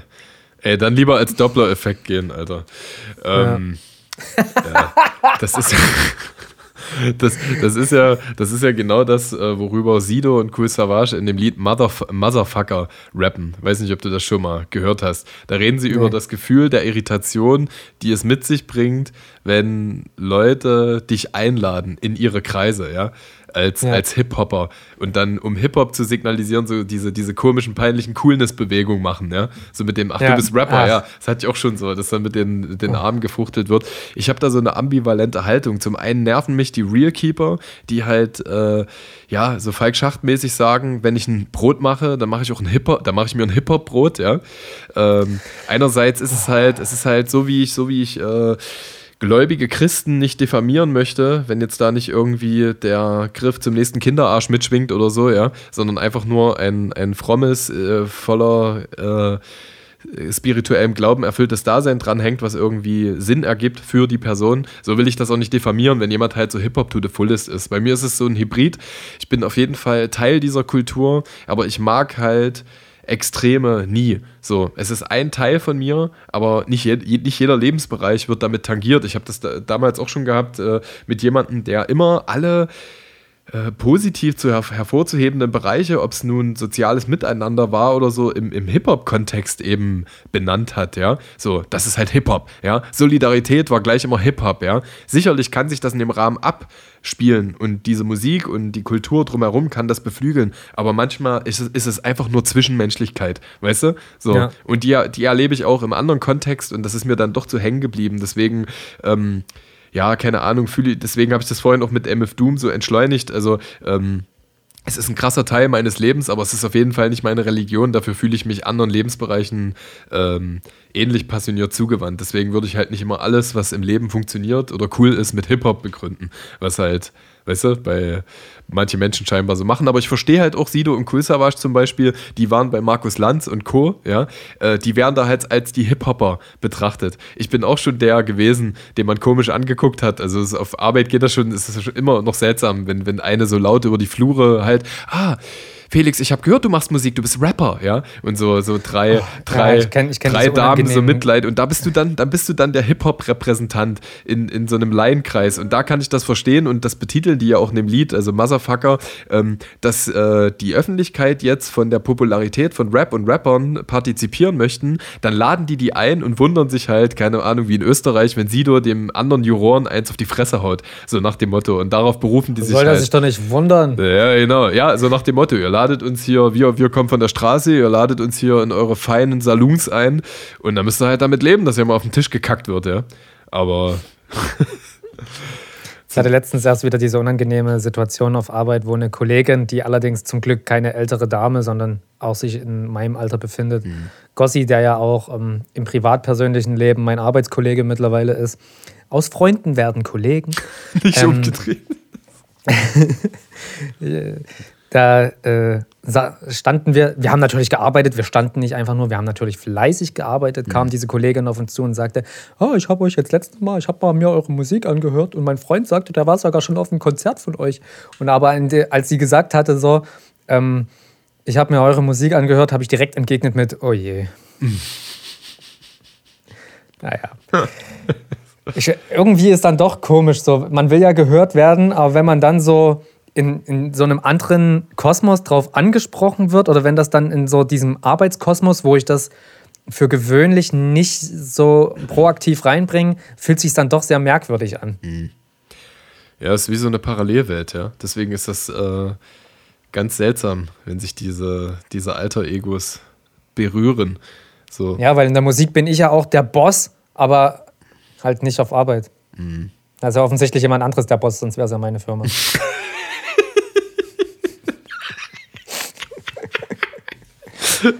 ah, da, kann, da, ist auch nicht Gossenboss der Boss, ne? nee, der auch nicht. oh Mann, Zum Glück hört er den Podcast nicht. Ey, wir können die ganze Zeit über den Herzchen übrigens, der hört das eh nicht. Ja, das ist gut. Ähm, die Folge spezifisch würde er hören als erstes.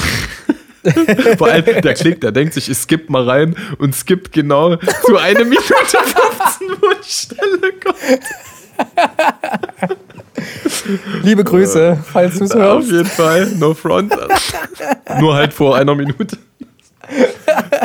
oh Mann, scheiße, ey. Ja, ich, ich, äh, ich weiß, was du meinst. Ähm, äh, das ist so ein bisschen, äh, ja, das ist das Clark Kent-Dasein, was man auf Arbeit führt, ja. Man hat den Superman, Superman-Anzug halt immer unter dem Hemd. Und äh, es ist aber halt auch wie so ein Patronus, den man mit sich trägt. Also, äh, das muss aber auch nicht nur Rap sein. Also ich habe beobachtet, und darum geht es auch so ein bisschen bei Soul, also bei diesem Pixar-Film, ähm, dass Menschen, die sich einer Sache sehr passioniert zugewandt fühlen, halt einfach leichtfüßiger durchs Leben laufen. Das kann auch frustrierend sein, es kommt immer so aufs Mindset an. Ähm, es kann halt nicht jeder, wie wir, äh, Deutschlands oder Europas äh, erfolgreichster Podcast sein oder Millionen Streams Tut generieren. Mir leid für alle anderen. ähm, äh, genauso wie es halt Leute auch mega frustrieren kann, ja. So, und manche halt ähm, einfach ihr 9 to 5, ich nenne es jetzt mal nicht bösartig, äh, äh, äh, proklamiert. Daydream? Hm? Ihr, ihr, was? Ihr was? Daydream? ja, Daydream. Daydream. Ja, ey, du musst ja nicht immer nur deine, deine Wahrheit zum Allerhöchsten hochpostulieren, aber äh, mir geht es halt um Menschen, die mit, mit simpel gehaltenerem Dasein auch glücklicher sind. Wir hatten diesen Konsens beide schon mal, dass wir sehr äh, dankbar und begeistert sind über den ganzen kulturellen Kram und was er so mit sich bringt, die Verbindung mit anderen Menschen und auch die kreative Erfüllung, dass aber die Ergebnissituation, die in deinen Wünschen und Träumen immer da irgendwie ein bisschen mit sich schwingt, ja, egal was Resonanzen jetzt bedeuten können in Form von Zahlen oder ähm, Äußerungen, äh, manchmal nie äh, den Erwartungen entsprechen. Und so geht es vielen, so geht es vielen Menschen und jeder Lebensbereich, der aber Liebe mit sich bringt, äh, impliziert halt eben auch Frust oder, oder Schattenseiten. Also das ist eigentlich scheißegal. Also selbst wenn du die ganze Zeit nur Serien guckst, äh, ein passionierter Game of Thrones Ko äh, äh Konsument äh, wollte sich dann halt auch das Leben nehmen, als er Staffel, äh, Staffel 8 äh, konsumiert hat, ja, oder keine Ahnung, wenn seine Lieblingsserie abgesetzt wird oder keine Ahnung, Ben und Jerry's das vegane Chunky Monkey aus den Supermarktregalen nimmt, diese Husos. Einfach nur solche Sachen schon krasses Eis, was die machen. Ja, Und Game of Thrones, Alter, was? Viper gegen Viper gegen Berg. Oder heißt die Folge so? Ich glaube. Ich habe keine Ahnung. Na, wo hier die Schlange, die Viper, gegen den Berg kämpft ja. und man denkt am Ende, ja, yeah, der Kampf ist gewonnen und dann kommt alles anders. Ja, ja, auf jeden. Eine meiner Lieblingsfolgen, ey. Ja, Mann, da sind schon krasse Folgen dabei gewesen.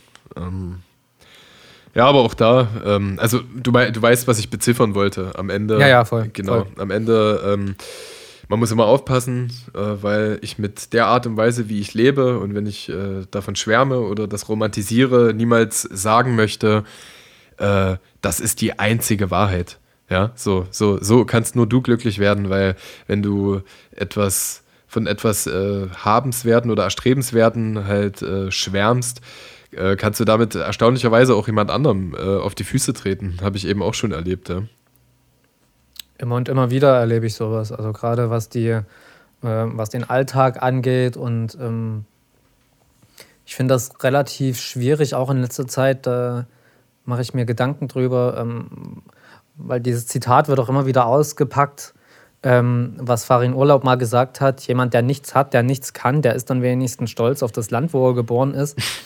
Und, und ohne dass ich Verständnis für die Leute habe, ähm, verstehe ich aber, also, ey, es gibt einfach Leute, die nichts haben und die nichts können, aber die das vielleicht aus unserer Wahrnehmung quasi von oben herab, was ja schon schlimm genug ist, auf die das zutrifft, weißt du? Und schon dieses Herabblicken äh, missfällt mir sehr, sodass ich dieses Zitat eigentlich schon gar nicht mehr ganz so geil finde.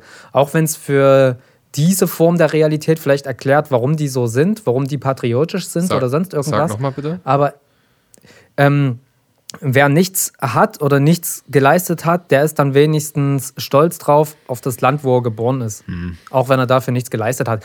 Äh, summa summarum war das Zitat jetzt nicht 100 pro richtig, sinngemäß, aber ja, ja. sinngemäß war es hm. das. Und ich finde es dann halt eben schwierig, weil das ist so ein, das ist ein Unterschied zwischen, ich verstehe, wie eine Situation ist Mhm. Aber ich habe kein Verständnis dafür, mhm. weil ich bin ja nicht so. Mhm. Und ich äh, verstehe aber, wie man in die Situation kommen kann, dass man nichts hat und nichts kann. Und äh, dass man plötzlich Hartz-IV-Empfänger ist, mhm. irgendwie. Oder dass man vielleicht Hartz IV in eine Familie reingeboren wurde und man kann an seiner Klassenzugehörigkeit dann nur sehr schwer was ändern. Und das finde ich halt super krass und äh, Ob es dann halt da viele Patrioten oder Nazis da gibt, irgendwie, keine Ahnung, woran das dann liegt, aber ich finde es halt eben so schwierig, das so über einen Kamm zu scheren und diese, diese Unterprivilegierten, die ja da nicht mal selber eine Wahl hatten. Ich finde das irgendwie, mir gefällt das nicht. Mir gefällt das irgendwie nicht. Keine Ahnung. Also ich finde, das ist philosophisch sehr ausdehnbar. Genau wie der Vergleich deiner Lebenssituation in nicht krankem Zustand oder wohlhabenden Zustand gemessen an Menschen, denen es schlechter geht. Nicht um dich über diese erhaben zu fühlen, sondern um dir wirklich zu vergegenwärtigen, wie dankbar und glücklich du sein musst. Genauso kann man dieses äh, Farin Urlaub-Zitat äh, auch nochmal bewerten. Man kennt ihn ja auch als, äh, als äh, Wohltäter, als, ähm, wie soll ich sagen, irgendwie auch als Menschen mit altruistischer als, Ge Gesinnung. Ja, als Menschenfreund. Genau, genau, als Philanthrop. Und äh, äh, man könnte dieses Zitat auch, also entweder in die Richtung anlehnen, wenn man es bösartig meint, wer in diesem Land nichts hat, ja, wer quasi keine wahrhaftige Bestimmung gefunden hat, äh, Tja, dem bleibt dann halt nur der Stolz aufs Vaterland. Das würde in so einer narrativ arroganten Art und Weise eben behaupten, weißt du, guck mal, ich habe hier, hab hier die wahre Bestimmung, du hast nichts, du armes Würstchen kannst dich nur auf den Stolz äh, des Vaterlandes oder auf dein Vaterland fokussieren. Dann kann man es aber auch äh, so sagen, dass er vielleicht in der Aussage was vielleicht ihm auch mehr entspricht, in dieser Aussage mehr darauf schielt und wütend darüber ist, dass äh, dieser Patriotismus eben sowas bereitgestelltes, sowas in den Menschen und Strukturen verankertes ist, ja, dass eben viele Menschen denen das Glück nicht hold ist, mit drei Jahren von ihren Eltern zum Klarinettenunterricht geschickt zu werden und die absolute Bestimmung zu finden und äh, das Leben lang mit Musik erfüllt zu sein, dass denen eben äh, äh, als Erfüllung, weil sie einfach an bestimmte Aspekte des Lebens nicht rangeführt oder angereichert wurden, äh, dann eben solche simplen Sachen wie der, der Stolz auf einen geografischen Zufall äh, bleibt, ja. Und auch gewisse Mechanismen, die, die sich ja ähm, eines simplen Populismus, gelebten Populismus bedienen, halt äh, stetig Einzug erhalten, ja. Ähm, vielleicht ist er auch einfach auf diese Strukturen sauer in dieser Aussage, dass jemand. Ja, der, hm? der ist ja ein schlauer Mann, der, der Sachen auch sehr gut sagt. Also ich ist jetzt auch nicht so, dass ich überhaupt nicht konfirm gehe irgendwie mit der Aussage oder dass ja, ich nicht willens bin, seine, seine Aussage verstehen zu wollen. Ich verstehe das natürlich, aber ähm, mir drängelt sich dann trotzdem immer die Frage auf, wie kommt's, also wie kommt's dazu, dass er überhaupt das sagen kann? Also wie kommt es zu der Situation, die ihm auffällt, dass es so ist, weißt mhm. du? Und das ist ja dann eigentlich das, was, was es äh, zu bearbeiten gibt, mhm. gilt. Mhm. So, weißt du, was ich meine? Also, dass, dass er, er, er sieht ja das Problem und er wird wahrscheinlich auch die Wurzel dessen dann benannt haben. Mhm. Aber wie geht man denn jetzt mit der Wurzel um, wo man sie gesehen hat? So, weißt du, das ist dann so für mich die Frage immer ein bisschen. Ja, ey, das frage ich mich. Und die Antwort habe ich auch nicht. Spoiler-Alarm. Nee, nee, auf keinen Fall. Ähm, was mega interessant ist, das wollte ich noch erwähnen, ich werde äh, wahrscheinlich in der nächsten Folge dann aufgehört haben, über Mephisto zu sprechen, aber es ist halt nun mal so, also ich bin jetzt hinten im, im letzten Drittel oder im letzten Fünftel, würde ich schon so sagen. Und äh, ich würde ein Zitat nicht als Eingangszitat, sondern nächste Folge nochmal mitbringen wollen, weil das einfach zu krass ist. Also das fickt verbal alles, was, äh, was man so formulieren kann zu dieser Sache. Und ähm, es ging übrigens, das wollte ich dir erzählen und ich denke, du wirst es interessant finden, äh, in diesem Buch nach dem Aufstieg der Nationalsozialisten in den ersten Jahren, in denen sie sich ihren, ihre Radikalisierung noch nicht so trauen und zeigen konnten, weil es war ja wirklich so, so gesehen 33, 34, 35 waren ja noch die milderen Jahre. Da wurde ja im Punkto Konzentrationslager sogar noch mal in der Öffentlichkeit zurückgerudert, weil den Menschen das zu krass war. Also da wurde sich tatsächlich auch noch ein wenig darum bemüht, das Volk äh, oder zumindest das arische Volk äh, in seiner Gunst zu halten. Und ähm, da wird in diesem ähm, in diesem Buch Folgendes beschrieben. Es gibt äh, glühende Anhänger äh, des Führers aus der Zeit, bevor er an die Macht gekommen ist, ja, also die wirklich flammend dafür äh, Werbung gemacht haben, dass, dass er an die Macht kommt und sich da ganz viel von erhofft haben, die dann erleben durften, wie sie in dem neuen System ebenfalls runterfallen und sich teilweise, wie zum Beispiel der äh, Hauptcharakter des Buches, Hendrik Höfgens, der an dem Schauspieler Gustav Gründgens orientiert ist, innerhalb dieser Strukturen wieder durch Geschleime, durch Protégés in die gleiche oder eine sogar noch höhere Position trotz seines kommunistischen Vordaseins vor der Machtergreifung arbeiten konnte und wie sie wieder das Nachsehen hatten, was so weit geführt haben, hat, dass sie in diesem System sogar gekillt wurden. Ja? So, also weil sie dann wieder gegen das bestehende System aufbegehrt haben. Und das ist was, was ich, woraus wir wahnsinnig viel lernen sollten eigentlich, ja.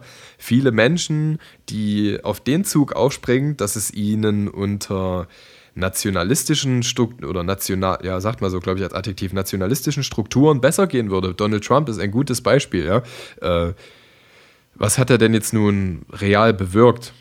Ja also wir könnten jetzt tiefer in die US-Politik-Debatte gehen, da gibt es so zwei, drei hanebüchende Behauptungen, aber mit seinem America First-Scheiß hat er die Wirtschaft eigentlich mehr geschwächt, ja, weil er sich abgedockt hat von gewissen globalen Strukturen, außer seine China-Politik. Und äh, damit will ich einfach nur sagen, ähm, sowas hat es damals schon gegeben. Wahnsinnig viele Leute, die eher für den Aufschwung plädiert haben und dann in der tatsächlichen Durchführungsphase im gleichen System, was genauso wieder wenige begünstigt hat, und viele vernachlässigt hat, runtergefallen sind. Das ist genauso wie, gutes Beispiel, ähm, Motivationsseminare, ja, die ständig äh, romantisieren oder liebäugeln mit der Idee des Erfolges, ja, dieses kurze Gefühl des Triumphs, wohinter aber wahnsinnig viel Arbeit steht, die eigentlich mit diesem Gefühl des Triumphes wenig zu tun hat, ja, so und ähm, deswegen wird, wird solchen Erfolgscoaches ja auch vorgeworfen, egal ob es jetzt Kollege oder irgendwelche Unternehmensberater sind, ja,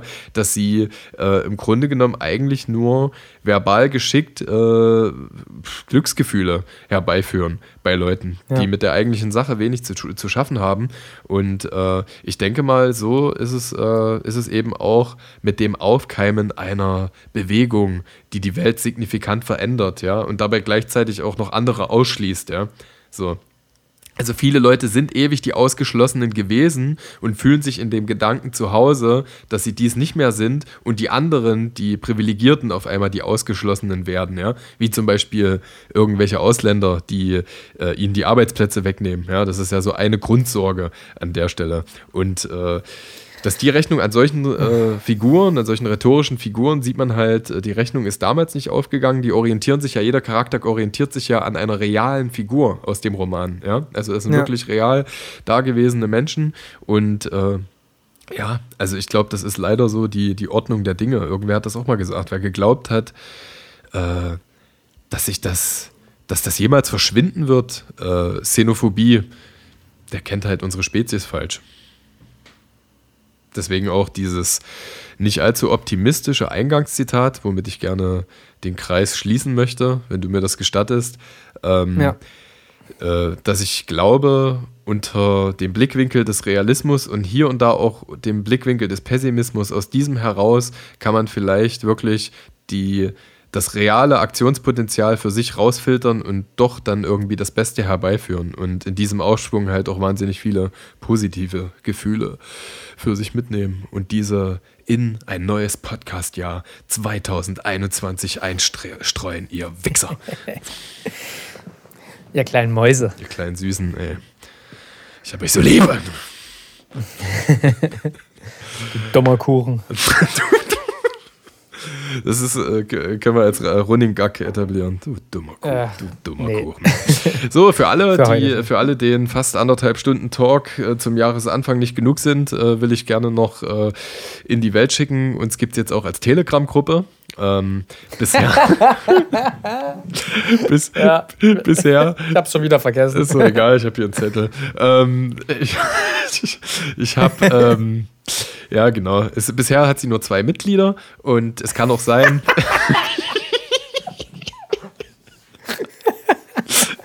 und es kann auch sein, dass das so bleibt. Aber falls da noch ein drittes, viertes Mitglied rein möchte, ihr könnt, das kann auch sein, dass die mal fünf, sechs oder sogar zehn Tage nicht aktiv ist, aber wenn wir uns irgendwelche dummen Gedanken hin und her transferieren, wir haben schon sehr viel Freude in, in unserem persönlichen Chat gehabt, ja.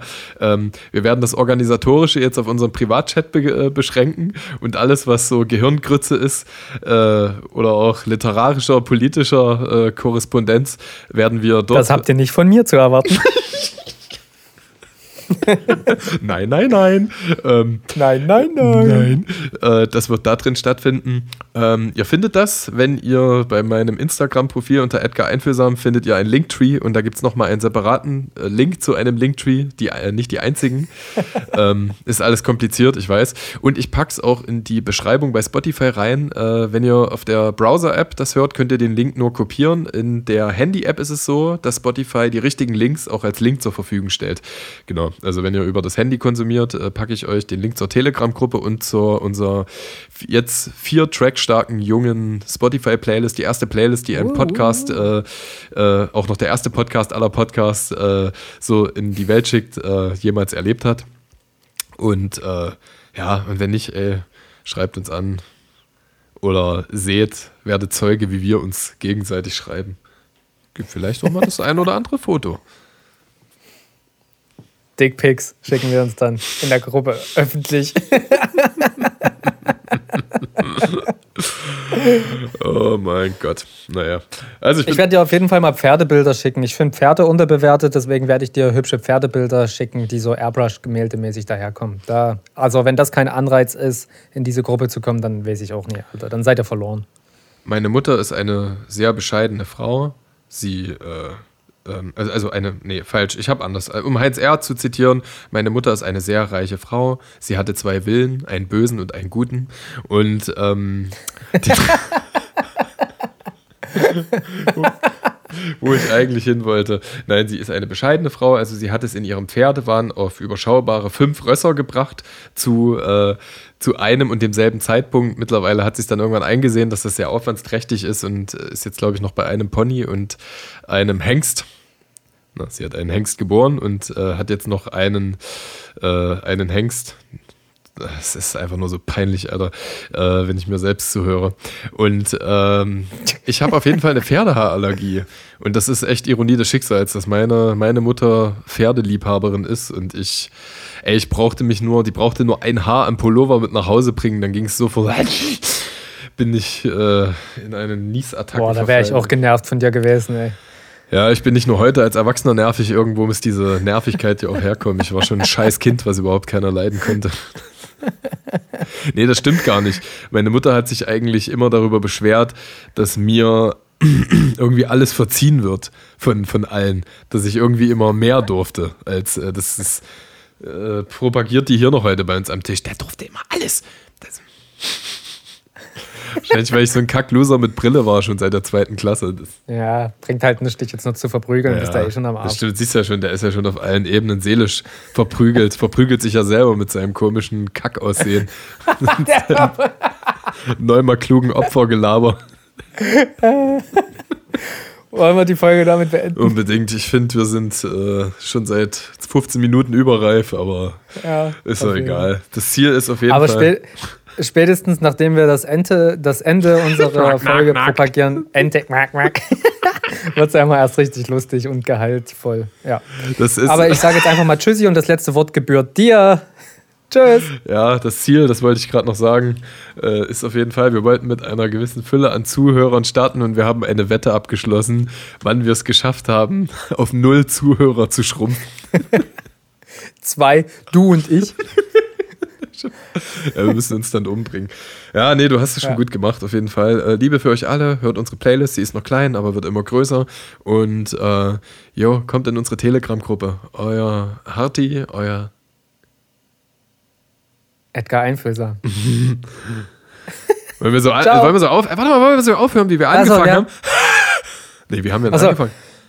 Äh.